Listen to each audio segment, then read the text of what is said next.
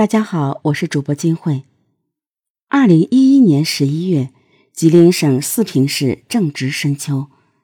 这一天清晨，四平市公安局铁东分局接到一个疑点重重的案件：一名工厂的夜班守门人被发现勒死在值班室内。然而，让办案人员大惑不解的是，在现场并没有发现他人进入的痕迹。在死者身上也没有任何搏斗过的迹象，如此诡异的死亡时间，杀人凶手会是谁呢？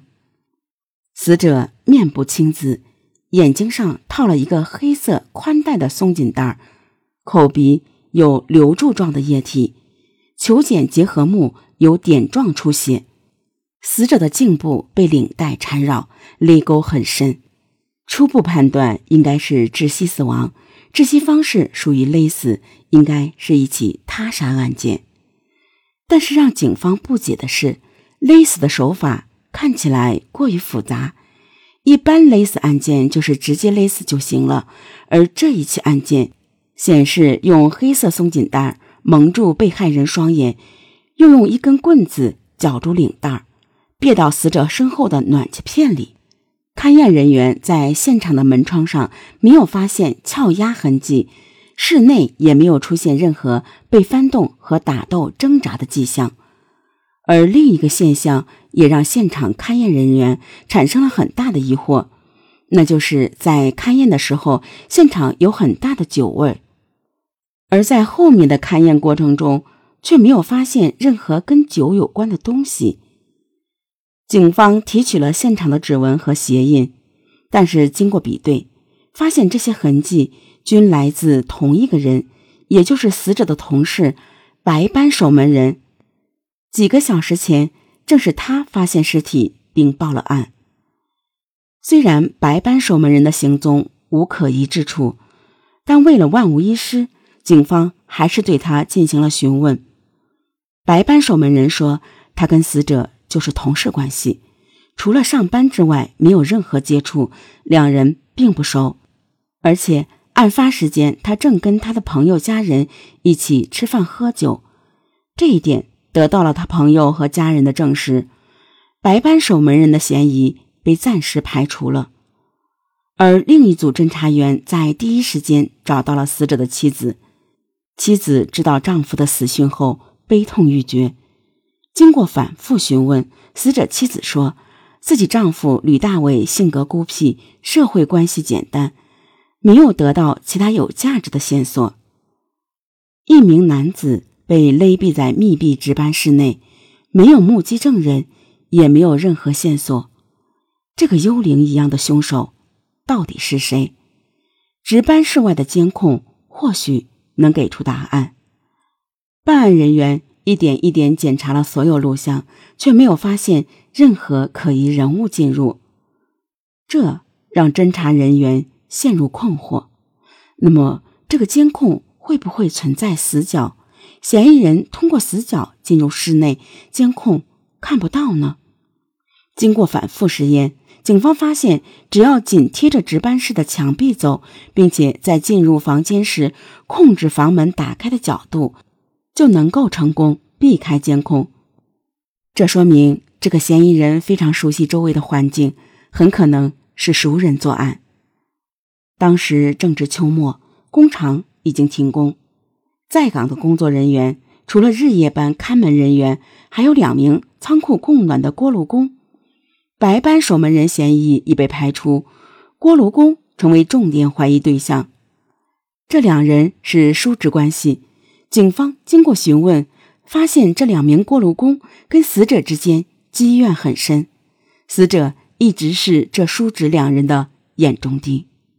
警方立即将两人带回局里，展开进一步的询问。然而，经过几轮分别询问，刑侦人员没有任何收获，但也无法排除两人的嫌疑。最后，警方只好决定对嫌疑人进行心理测试。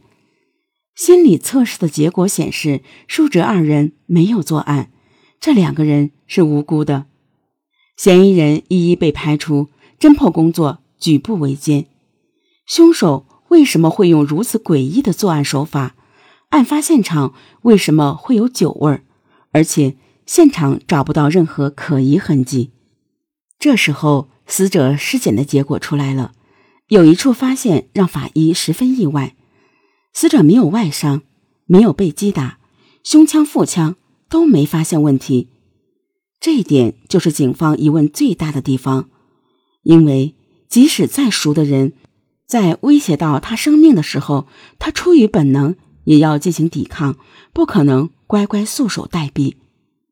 再结合现场有酒味儿，那么被害人会不会是在醉酒状态下被人勒死的呢？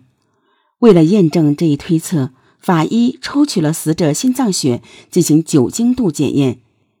与此同时，技术人员还把从死者身上解下来的勒索、木棍以及死者的指甲送检，试图从这些物品上找到犯罪嫌疑人的皮屑，并从中提取 DNA。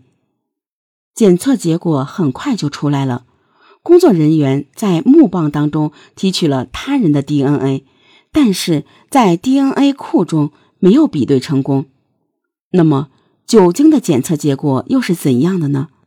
通过实验室反馈回来的信息，在死者的血液中没有发现酒精成分，死者并没有喝酒。那么，案发现场的酒味是从哪里来的呢？为了弄清真相，警方再一次回到现场。